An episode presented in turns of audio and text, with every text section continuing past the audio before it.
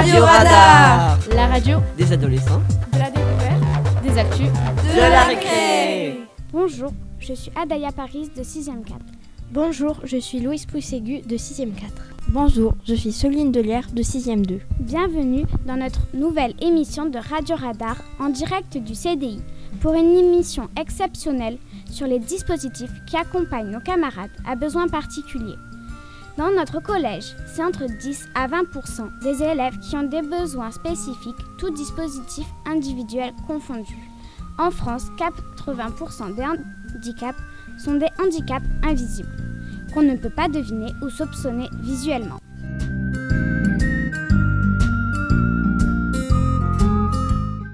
La notion de handicap est différente de la notion de maladie. On soigne la maladie, on compasse le handicap. Le handicap peut être temporaire. Avoir des béquilles suite à un accident de sport, par exemple, ou permanent, être en fauteuil motorisé. On a tous, à un moment ou plusieurs de notre histoire, des besoins particuliers de la naissance à la vieillesse. Tout le monde a besoin d'aide ou d'assistance. C'est la notion du care, prendre soin les uns des autres, et aujourd'hui, plus que toute cette notion est importante.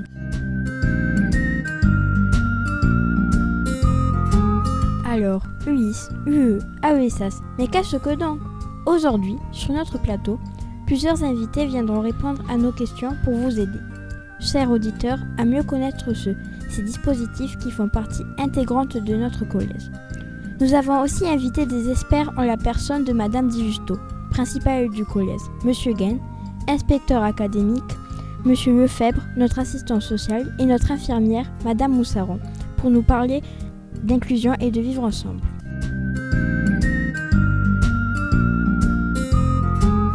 Madame Charles, bonjour. Bonjour. Dilia, bonjour. Bonjour. Même si on vous connaît, car on vous voit tous les jours ou presque dans notre classe, pouvez-vous vous présenter à nos auditeurs et dire quelles fonctions vous occupez dans notre collège AESH, qu'est-ce que c'est?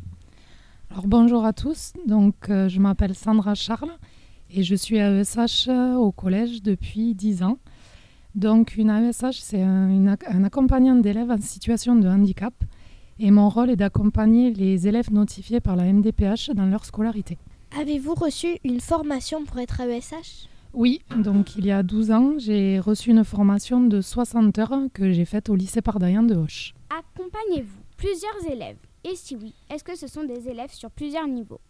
Alors oui, j'accompagne des élèves de la 6e à la 3e, donc j'accompagne une dizaine d'élèves au sein de, leur établi- de l'établissement euh, lors de leurs inclusions en classe. Et après, j'ai des heures où je suis en Ulysse avec le cordeau Monsieur Carré, où je l'aide aussi euh, pour les élèves. Est-ce que vous vous sentez utile dans votre métier? Si oui, pourquoi? Alors euh, oui, je me sens utile, je pense être une personne référente pour ces élèves, autant dans l'aide que je peux leur apporter dans leur scolarité que dans la confiance qu'ils ont en moi. Aujourd'hui, qu'est-ce qui vous motive dans votre travail? Alors, ce qui me motive, c'est de voir les élèves réussir, euh, de pouvoir les aider au mieux et euh, qu'ils aient confiance en fait en moi et aussi euh, dans les inclusions où ils vont, qu'ils se sentent le plus à l'aise possible. Quelles sont vos relations avec les élèves que vous suivez Alors, j'essaie d'établir une relation de confiance euh, dès le début de l'année pour qu'ils puissent avoir une personne référente en plus euh, des professeurs ou du cordeau ou de toute l'équipe euh, éducative du collège pour qu'ils puissent se confier plus facilement et aussi qu'ils n'hésitent pas à demander de l'aide quand ils en ont besoin. Quels sont les problèmes que vous, pourrez, que vous pouvez rencontrer dans votre métier Euh, mes problèmes, c'est que on suit beaucoup d'élèves, donc euh, ils ont peu d'heures sur la semaine, vu que j'en suis une dizaine. Et donc du coup, au niveau du suivi, c'est plus compliqué parce qu'ils se retrouvent tout seuls dans certaines inclusions où c'est dur pour eux, mais ils s'accrochent quand même euh, beaucoup. euh, et c'est bien. Après, euh, au niveau des difficultés, euh, que j'ai mis? Euh, Le manque d'AESH, je dis par rapport, euh, par rapport au nombre d'élèves notifiés. La précarité des contrats, ne pas pouvoir avoir de temps plein et aussi au niveau du salaire. et la possibilité de se retrouver sur plusieurs établissements à la fois où c'est pour certaines AESH c'est très compliqué à gérer. Madame Charles, merci d'avoir répondu à nos questions. Nous allons maintenant poser des questions à Lilia Benjadi Carrère, élève qui est accompagnée par Madame Charles, que nous venons d'interviewer et qui est dans le dispositif Ulysse. Lilia, bonjour, comment vas-tu? Ça va très bien. Peux-tu te présenter et nous dire quelles sont tes passions? Euh, ben, Je m'appelle Lilia Benjadi Carrère. Euh, mes passions, c'est le cheval et le handball. Comment Madame Charles te vient en aide pendant les cours? Euh, ben, Elle m'aide. Parfois, elle mâche le travail pour que je comprenne mieux. Et voilà. Saurais-tu dire pourquoi tu es en Ulysse? Euh, Parce que j'ai des difficultés certaines matières, c'est-à-dire euh, maths, français, euh, anglais, voilà. C'est... Ben... J'arrive pas à parler. c'est parce que j'ai des... Je perds les mots. ben, comment dire... dyslexique, voilà. Concrètement, comment se passe ta journée en classe? Ben, ça va, c'est bien. Enfin, on nous aide, voilà. Est-ce que tu vas dans la classe avec les autres élèves? Euh, Oui. C'est là, c'est juste là, j'aurais peut-être un autre emploi du temps parce qu'au début de l'année, ils voulaient juste savoir mes difficultés, donc euh, voilà. Comment ça se passe avec eux? Sont-ils sympas ou te font-ils des remarques parce que tu es en Ulysse? Non, je, ne suis pas la seule dans la classe et ils font pas des remarques. Euh, Comment vis-tu le fait d'être accompagnée? Euh, ben, je trouve ça bien parce que du coup, ben, il m'aide. Merci Lilia. À travers tes réponses, on comprend mieux comment Madame Charles t'aide et comment tu vis ta vie au collège.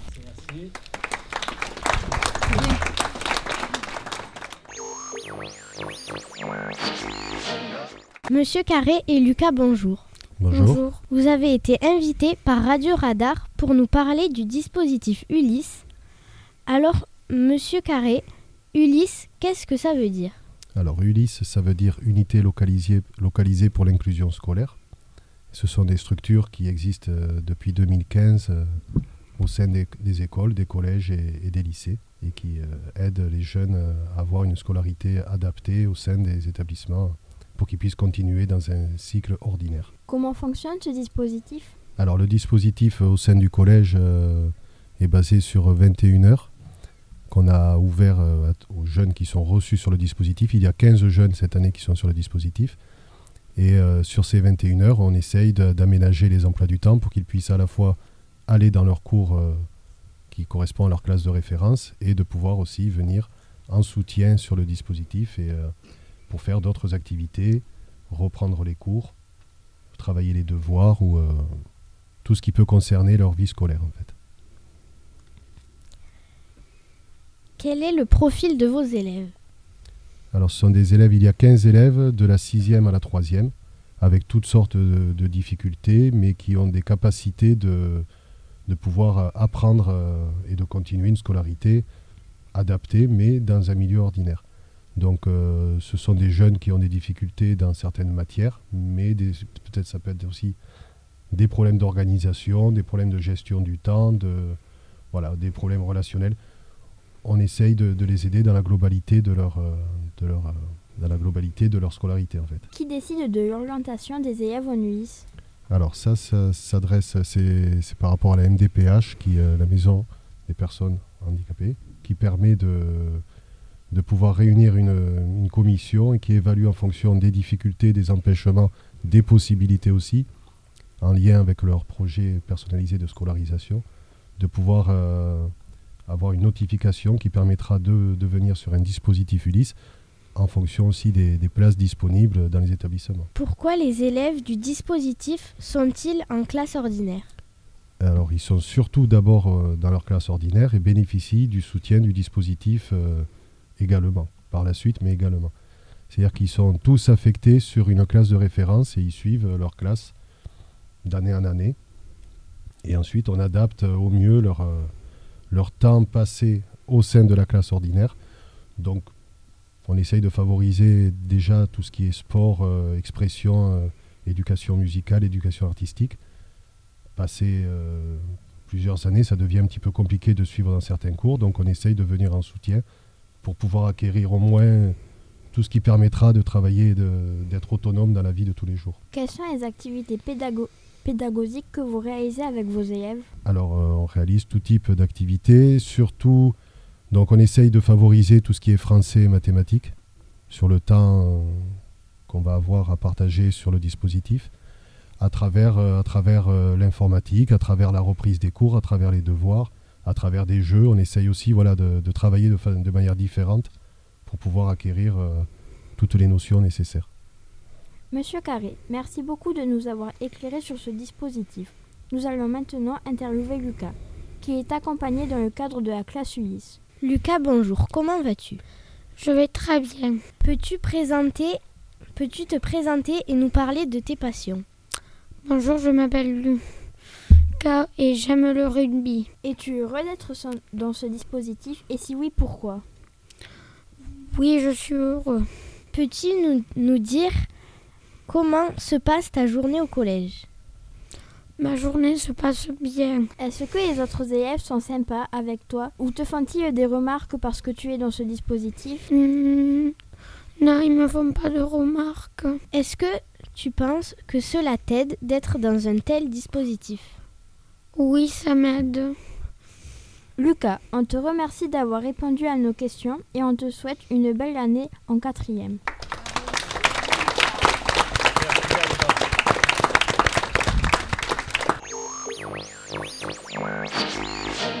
Bonjour mesdames, bonjour Evan. Bonjour. Pouvez-vous vous présenter?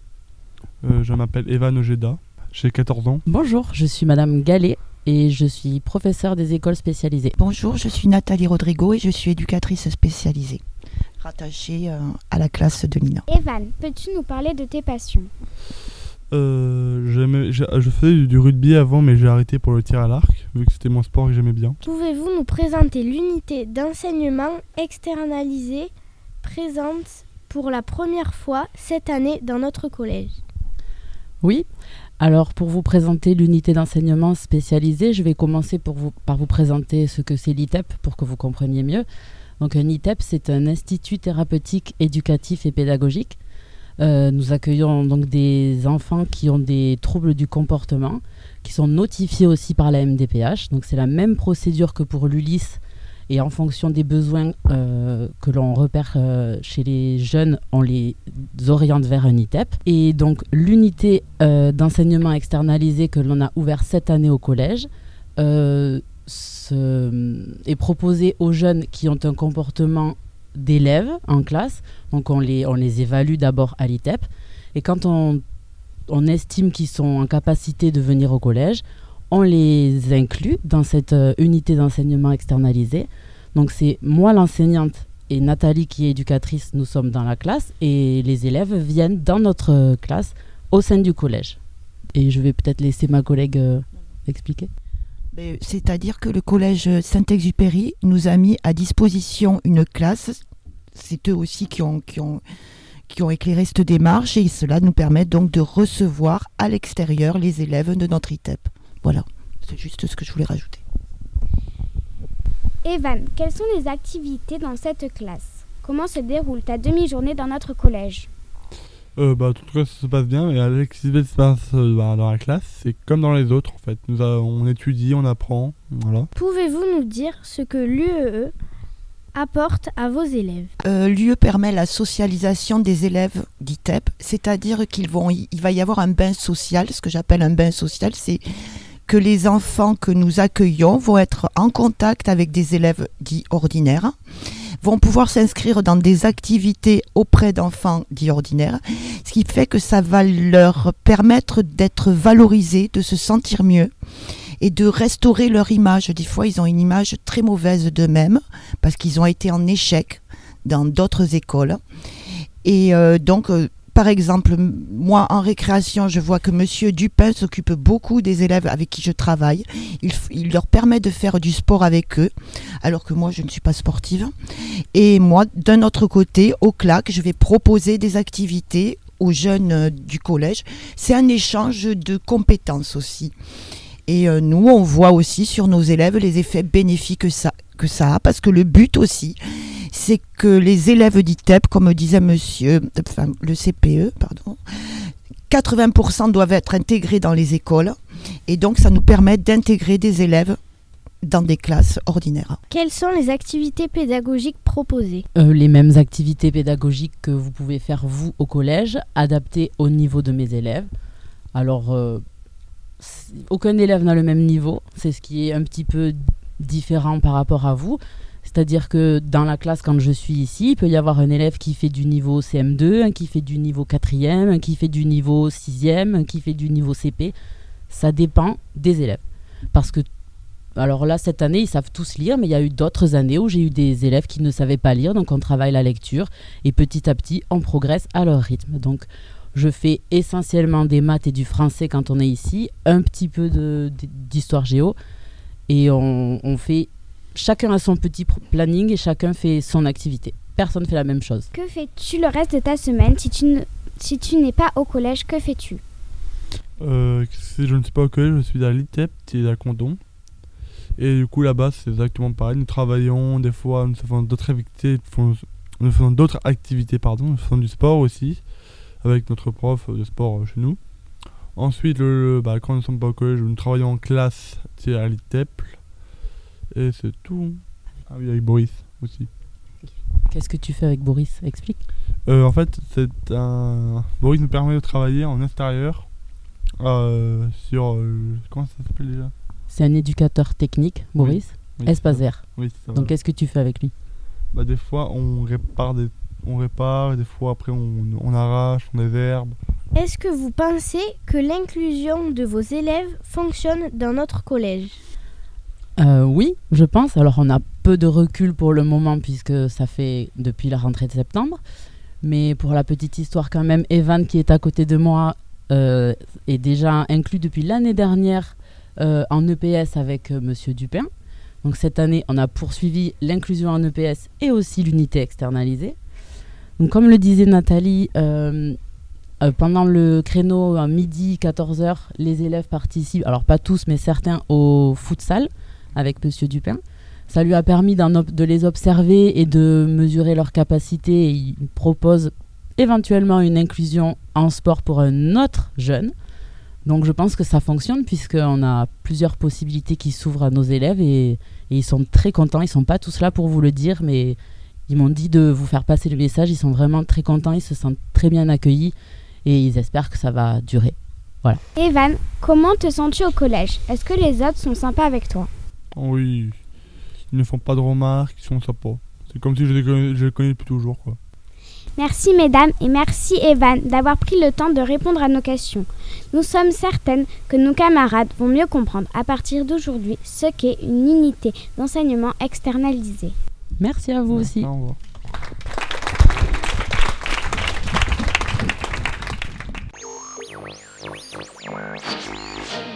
Bonjour. Bonjour. Bonjour. Nous vous avons invité car la semaine dernière avait lieu au stade au grand moment d'échange entre élèves de 4e et des jeunes en situation de handicap.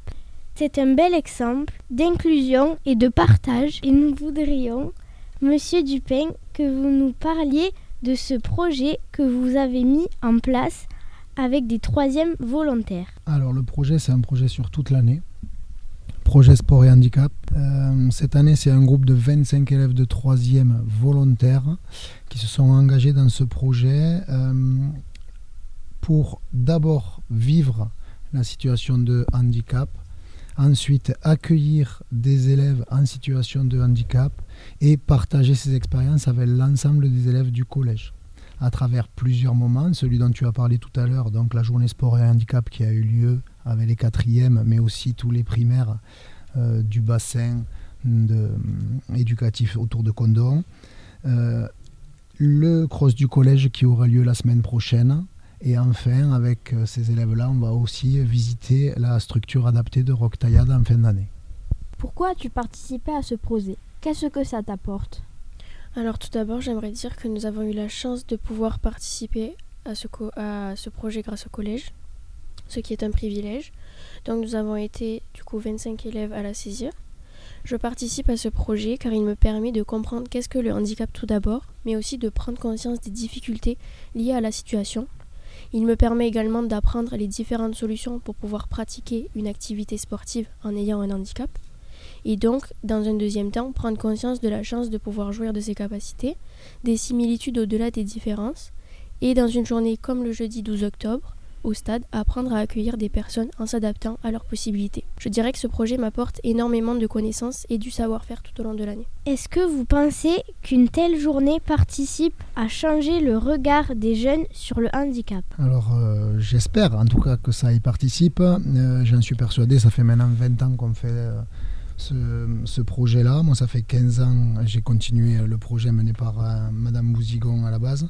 Et on se rend compte que euh, c'est facile pour nos élèves, une fois qu'ils ont vécu ce type de journée, d'accueillir des personnes en situation de handicap et de se mettre à leur place. Puisque le but de la journée, c'était aussi de se mettre à la place des personnes en situation de handicap avec euh, un des objectifs que l'on vise, c'est de se dire que quand on fait du sport alors adapté pour un type de handicap ou alors handisport, on dit pour, pour les handicaps moteurs.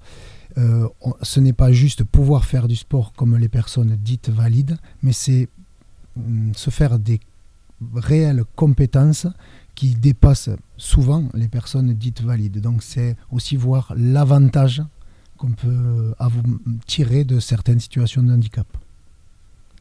En tant qu'élève, quel est votre rôle dans l'organisation de cette journée? Alors il faut savoir que durant cette journée, il y avait les élèves volontaires de 3e, mais aussi une classe de seconde pour encadrer. Donc le matin, nous avons installé le matériel sur les différents stands du collège. Ensuite, nous nous sommes répartis sur les deux ateliers proposés, donc toujours par le collège, en étant environ une dizaine par atelier. Et ceux-ci étaient composés de trois stands chacun. Dans cette organisation, notre rôle était de faire découvrir différentes activités sportives adaptées aux personnes en situation de handicap à des CM2, des personnes handicapées et des élèves de 4e. D'ailleurs, peux-tu nous dire quels étaient les différents stands Donc il y avait 17 stands au total, dont 6 proposés par le collège. Parmi ceux proposés par le collège, il y avait du ping-pong assis, un parcours en fauteuil roulant, du volleyball assis, un parcours à l'aveugle également, et pour finir, du lancer de balles toujours assis avec du torbol. Sur les autres stands, il y avait par exemple du tennis fauteuil, de la boxe, du cécifoot et autres. Monsieur Dupin, y a-t-il des événements de l'année allant pour thème le sport et le handicap? Alors je vous en ai parlé un peu tout à l'heure. Il y a d'abord le cross qui va arriver la semaine prochaine, où on accueille euh, des élèves de Terre d'Envol et de Rock Taillade. On leur fait visiter l'établissement et l'après-midi, on participe au cross tous ensemble. Euh, pourquoi courir ce jour-là? Euh, c'est surtout pour faire voir aux élèves du collège la différence qu'il peut y avoir entre vouloir faire quelque chose et pouvoir. Euh, souvent on dit ah monsieur je peux pas courir ou je c'est souvent je ne veux pas courir ou alors j'ai des difficultés à m'investir dans le fait de courir. Là ce jour-là on met un peu tout ça de côté et on essaye de se rendre compte qu'on a vraiment de la chance de pouvoir le faire et euh, on, va jusqu'au bout de la démarche en faisant l'effort ensemble par solidarité. Et dans cet effort-là, on demande aussi à chaque élève de s'investir dans l'achat d'un dossard, euh, puisqu'on se rend compte qu'on arrive ensemble à lever des fonds. Alors c'est c'est pas très important, mais c'est 7 ou 800 euros qu'on arrive à lever pour permettre aux enfants en situation de handicap d'avoir un accès un peu plus facile au sport, parce qu'on c'est aussi un volet de notre projet, c'est de dire que le faire du sport quand on est en situation de handicap, c'est très compliqué et c'est coûteux. Donc euh, on aide mm, avec notre maigre participation dans dans ce sens-là. Félicitations pour ce beau projet et ce à venir. Et nous avons hâte d'être en quatrième pour participer.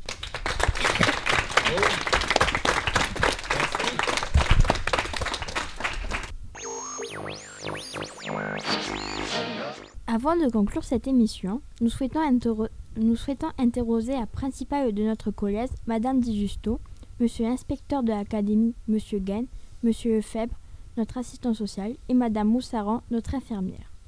Nous voudrions connaître leur point de vue sur la situation actuelle en termes d'inclusion. Mesdames et messieurs, bonjour, merci d'être avec nous aujourd'hui. Trouvez-vous que la situation évolue en termes d'accompagnement? Comment? Est-ce assez Alors je trouve que la situation évolue en termes d'accompagnement en France.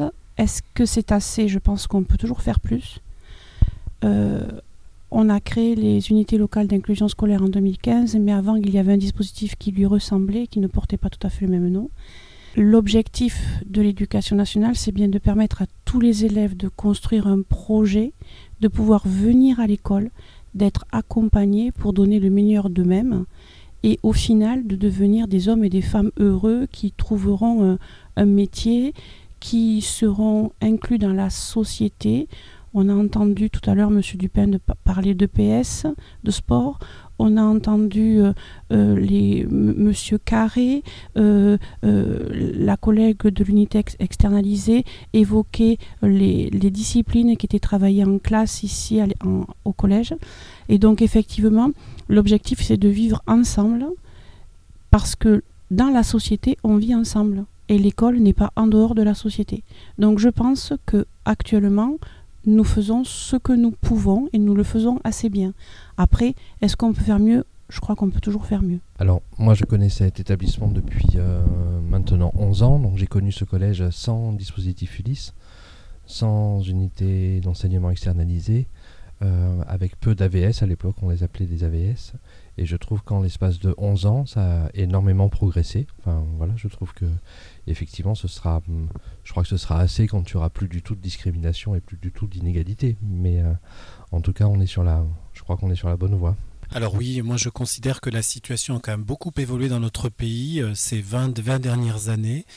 On avait vécu un véritable bond euh, en avant.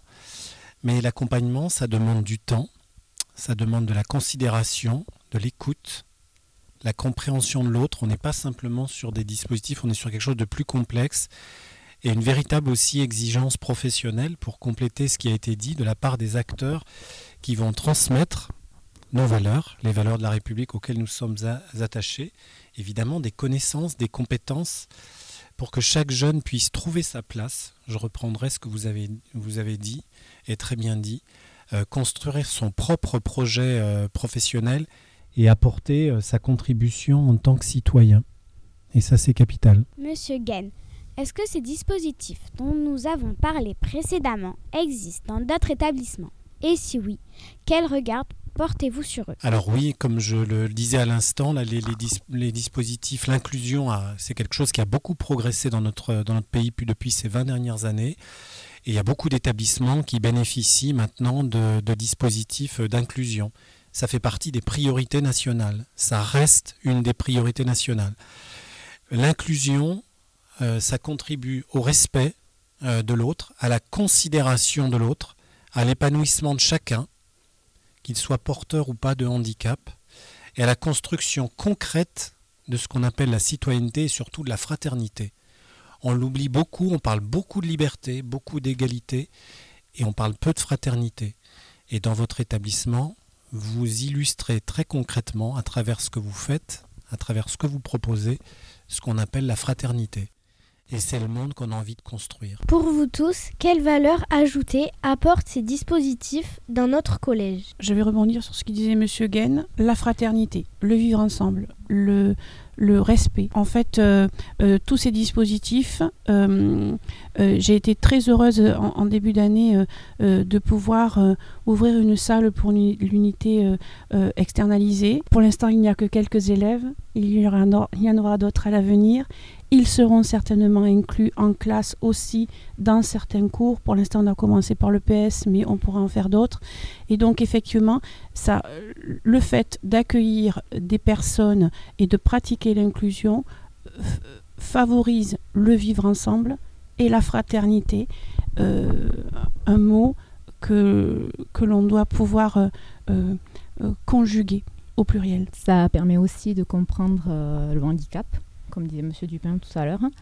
Euh, le fait qu'ils soient inclus dans le collège, les élèves comprennent euh, ce qu'est le handicap, euh, mais aussi la tolérance. C'est une valeur que les élèves apprennent ici au collège et l'inclusion de tous les élèves. Du On parle depuis le début de l'émission de respect, de bienveillance, d'accompagnement, de liberté d'expression.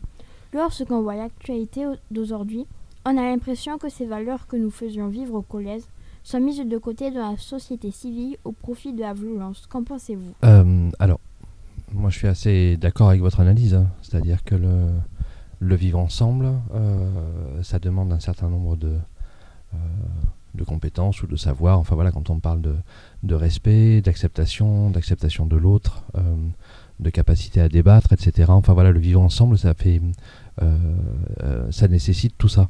Et je trouve que le collège et le collège Saint-Exupéry, parce que avec ces dispositifs d'inclusion, eh ben, il permet encore plus ça, parce que la question de la différence au collège Saint-Exupéry, alors là on parle de la question des, besoins particuliers, du handicap, de l'UDIS, de l'unité d'enseignement externalisé, mais on pourrait aussi parler tout à fait euh, euh, des élèves euh, non francophones. Enfin voilà, chacun ici peut arriver avec ses besoins particuliers et ses projets, ses ambitions, et essayer d'y trouver des réponses et de construire ça dans cet établissement.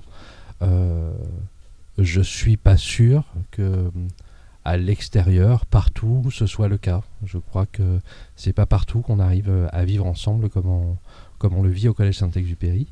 Euh, mais c'est des armes qu'on souhaite euh, vous donner pour votre avenir et ça nous semble indispensable.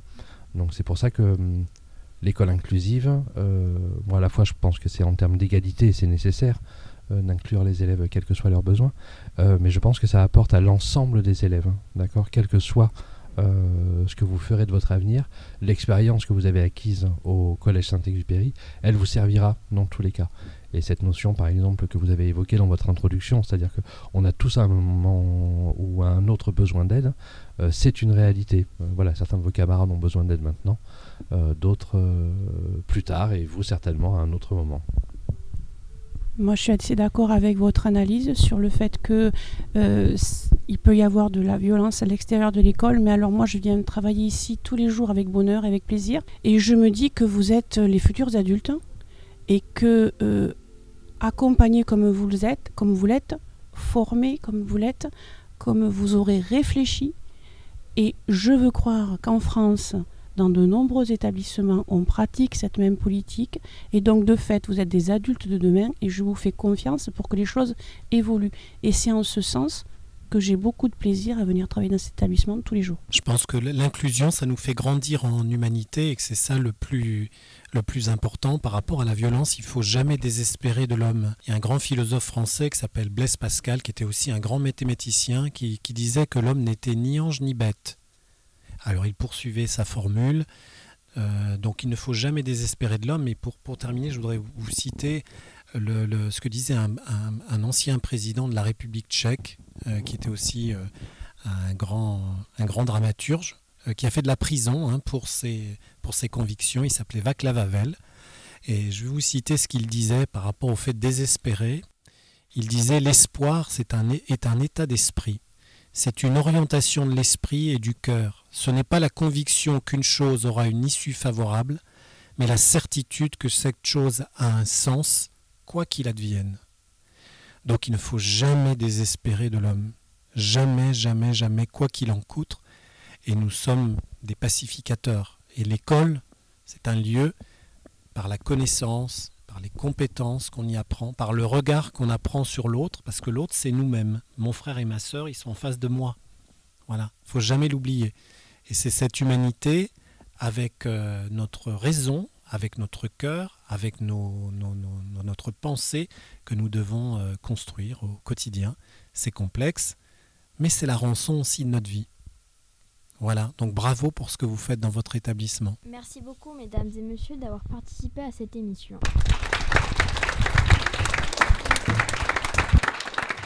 Il est l'heure de vous quitter. Nous espérons que cette émission vous a plu et qu'elle a répondu à vos questions. Nous souhaitons à travers cette émission rendre hommage au professeur Dominique Bernard, tué dans un lycée à Arras.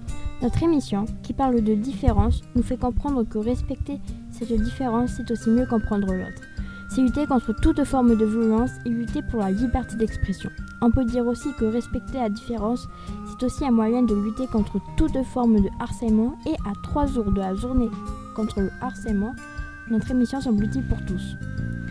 On vous donne rendez-vous pour de prochaines émissions qui seront consacrées à la culture, à la lutte contre le harcèlement, au bien-être chez les jeunes, et bien d'autres sujets encore. Vous êtes tous les bienvenus pour rejoindre l'équipe de Radio Radar.